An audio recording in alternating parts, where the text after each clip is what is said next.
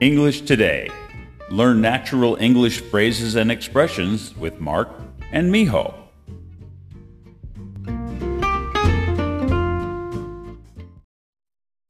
Hi, everybody. I'm Mark.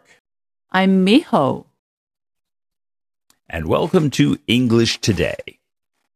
Today's lesson is a verb. It is abandon. Abandon means to leave something or someone behind with no intention of returning or taking responsibility for it. It can also refer to giving up on a particular course of action or purpose. 動詞の abandon は戻るつもりや責任を取るつもりがなく何かや誰かを置き去りにすることを意味します。また、 特定の行動や目的を諦めることを指すこともあります。Examples. Repeat after me.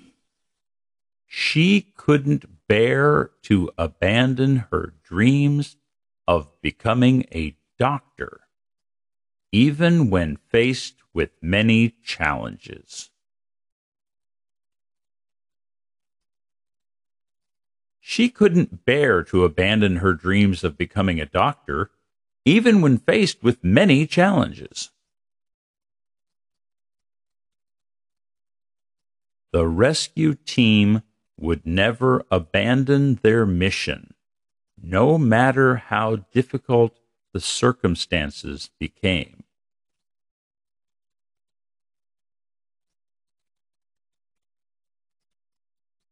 The rescue team would never abandon their mission, no matter how difficult the circumstances became.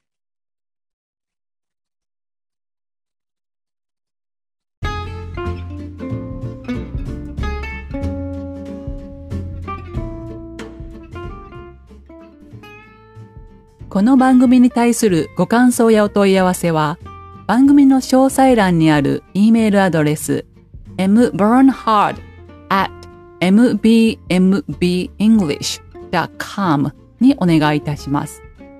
また、あなたの英語のスピーキング、リスニング力が上がる英語コーチングのサービスをご提供しております。ご興味のある方は、アメブロにバーンハード美穂子の名前でブログを投稿しておりますので、そちらをご覧いただければと思います。